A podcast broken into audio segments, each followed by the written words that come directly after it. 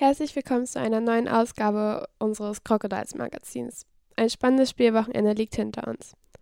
Am Freitagabend im Auswärtsspiel gegen Rostock starten die Crocodiles mit einem 4 zu 2 ins neue Jahr. Zum Start des Spiels sah es nicht gut aus für die Crocodiles. Die Rostocker spielten mehr defensiv und ließen die Hamburger die Spielgestaltung. Ihre eigenen Offensivbemühungen beschränkten sich zunächst auf Konter. Zunächst mit Erfolg. Tom Pauker bescherte in der sechsten Spielminute den Piranhas das erste Tor und ging somit in Führung. Kurz vor der Drittelpause erhöhte Konstantin Koppmann in der 20. Spielminute aufs 2 zu 0. Im zweiten Drittel des Spieles brachten sich die Gastgeber durch drei Strafen innerhalb einer Minute selbst in Bedrängnis. Dies wussten die Hamburger gut zu nutzen. Per Direktschuss machte Norman Martens in der 26. Spielminute das 2 zu 1. Im Anschluss brachte John Draper den Ausgleich für die Hamburger. Im letzten Spielabschnitt spielten die Rostocker hinten stabil und, und versuchten vorne viele Torschüsse. Die Hamburger zeigten großen Willen und drehten das Spiel. Durch eine Einzelaktion in der 51. Spielminute von Topsoccer Dominik Lascheid kamen die Crocodiles in Führung. Die Raubfische ließen das nicht auf sich sitzen und versuchten weitere Angriffe. Aber die blieben ohne Torerfolg. Schließlich machte John Draper in der letzten Spielminute das 4 zu 2 und damit den Sieg für Hamburg. Am Sonntagabend verloren die Crocodiles das Heimspiel gegen den Herner e.V. mit 5 zu 6. Im Topspiel des Tabellenzweiten und des drittplatzierten Teams konnte man schnell erkennen, dass das den Namen verdient hat denn schon in den wenigen Minuten waren erste Duftmarken zu erkennen. Schon in der siebten Spielminute gab es den ersten Aufreger. Der Direktschuss von Patrick Asselins wurde von Schiedsrichter Eugen Schmidt nicht als Tor anerkannt, da die Scheibe auf der Torlinie der Hamburger liegen blieb. Der Linienrichter Arthur Stach überzeugte Eugen Schmidt vom Gegenteil. In der 13. Spielminute legte Asselin ein Tor obendrauf. Allerdings gelingt Dennis Reimer schon nach 20 Sekunden das Anschlusstor. Im zweiten Spielabschnitt wendete sich das Spiel zugunsten der Hamburger. Schon nach zwei Minuten machte Chase Vitala aus dem Pass von Dennis Reimer das Tor zum Ausgleich. In der 27. Minute machte Dennis Reimer das 3 zu 2 und brachte damit Hamburg erstmals in Führung. Dies hielt nicht lange an. Eine Minute später machte Patrick Asselins den Ausgleich. Somit startete der letzte Spielabschnitt mit einem Unentschieden. In der 44. Spielminute machte Dennis Reimer denn das 4 zu 3. Kurz danach macht John Draper das 5 zu 3. Damit scheint der Sieg schon sicher zu sein. Durch die Sicherheit der Crocodiles schlicht sich auf einmal Nachlässigkeit ein, sodass Patrick Asselins in der 55. Spielminute innerhalb von 17 Sekunden zwei Tore schießen konnte und hat somit den Ausgleich erreicht. Und zum krönenden Abschluss setzte der Kanadier noch ein Tor obendrauf und erreicht somit das 6 zu 5 für Herne und damit den Sieg.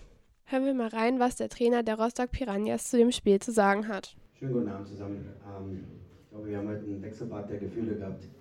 Ähm, wir sind gut gestartet, sind 2-0 in Führung gegangen, dann haben wir direkt im Anschluss das 2-1 gekriegt. Im zweiten Drittel ähm, zu viel Unterzahl gehabt und hat natürlich auch viel Kraft gekostet, was man am Anfang im dritten Drittel gemerkt hat sind wir in Rückstand geraten, dann sind wir wieder in Überzahl gekommen, haben daraus ähm, dann das 5-4 gemacht und äh, ja, und, äh, heute war Patrick Esselen mit fünf Toren bei uns ähm, wirklich, ähm, der wollte den Tag mehr frei, jetzt kann ich trotzdem erzählen, ich habe es gerade gesagt, ähm, die Jungs konnten sich mit dem heutigen Sieg einen Tag mehr freier spielen und man hat gemerkt, äh, der Patrick wollte das und äh, er wollte wieder auf Reisen gehen.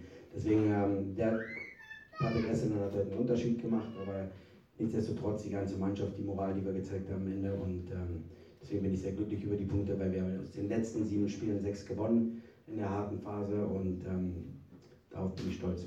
Auch Trainer Plachter äußert sich zu dem Spiel gegen Rostock. Äh, guten Abend, äh, Gratulation an Danny.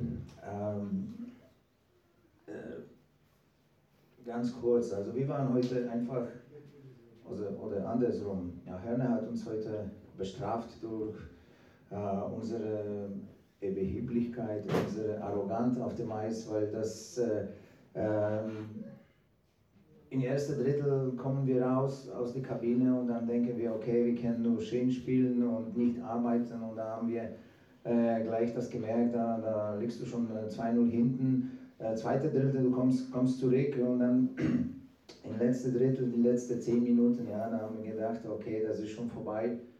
Aber wenn das Ergebnis 5-6 ist, dann, dann war noch nicht vorbei, okay.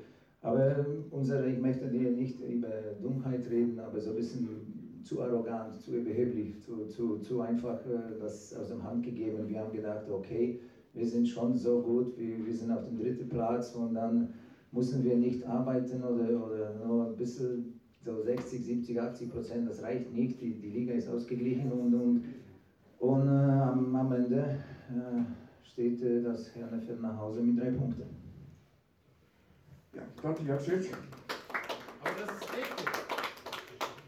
Dann ein kleiner Ausblick. Für euch geht es am Freitag dann nach Mellendorf zu den Hannover Scorpions. Hat die Mannschaft jetzt direkt einen Tag mehr frei oder kommt das irgendwann später? Wir haben ein spielfreies Wochenende, ich glaube am 25. und 27. sodass die Jungs da mal ein paar Tage frei bekommen, weil wir haben toi bis dato ähm, fast immer mit einem vollen Kader spielen können wenig Verletzte gehabt. Und ähm, daher sind einige auch, die jetzt auf dem Zahnfleisch kriechen, weil die Novemberpause dieses Jahr einfach weg war und da haben sich die Jungs ein paar Tage frei verdient. Ähm, wie jetzt, weil du sagst Freitag Mellendorf, also wie jedes Spiel, wir gucken immer von Spiel zu Spiel. Wir haben jetzt mal endlich eine geregelte Woche. In den letzten Wochen war oder in den letzten zwei Wochen war es ja immer einen Tag frei, einen Tag spielen und ähm, ich glaube, das tut den Jungs ganz gut, dass wir mal wieder auf dem Eis normal arbeiten können, einen Rhythmus haben und auch normale Schlafzeiten bekommen. Ja, Dankeschön. Für euch Freitag nach Tilburg. Was rechnest du dir aus? Wir steigen in den Bus und fahren nach Tilburg und dann werden wir alles versuchen, ähm, einmal besser aufzutreten als heute. Ja. Das, das, das waren die Kleinigkeiten, wo wir heute nicht äh, so richtig äh, gemacht haben. Und da muss man, das muss man 100 Prozent, weil 80, 90, 95, 99, das, das reicht nie. Und ähm, wir werden das jetzt die Woche hart arbeiten, analysieren heutiges Spiel und dann gehen wir äh, wieder Freitag nach Tilburg und, und werden wir auch kämpfen um, um die Punkte. Weil das ist jetzt, die Liga ist jetzt äh, so ein bisschen eng geworden. Also jeder kann jeden schlagen und dann, dann, dann muss man bereit sein einfach. Das war unser heutiges Crocodiles Magazin. Bis zum nächsten Mal.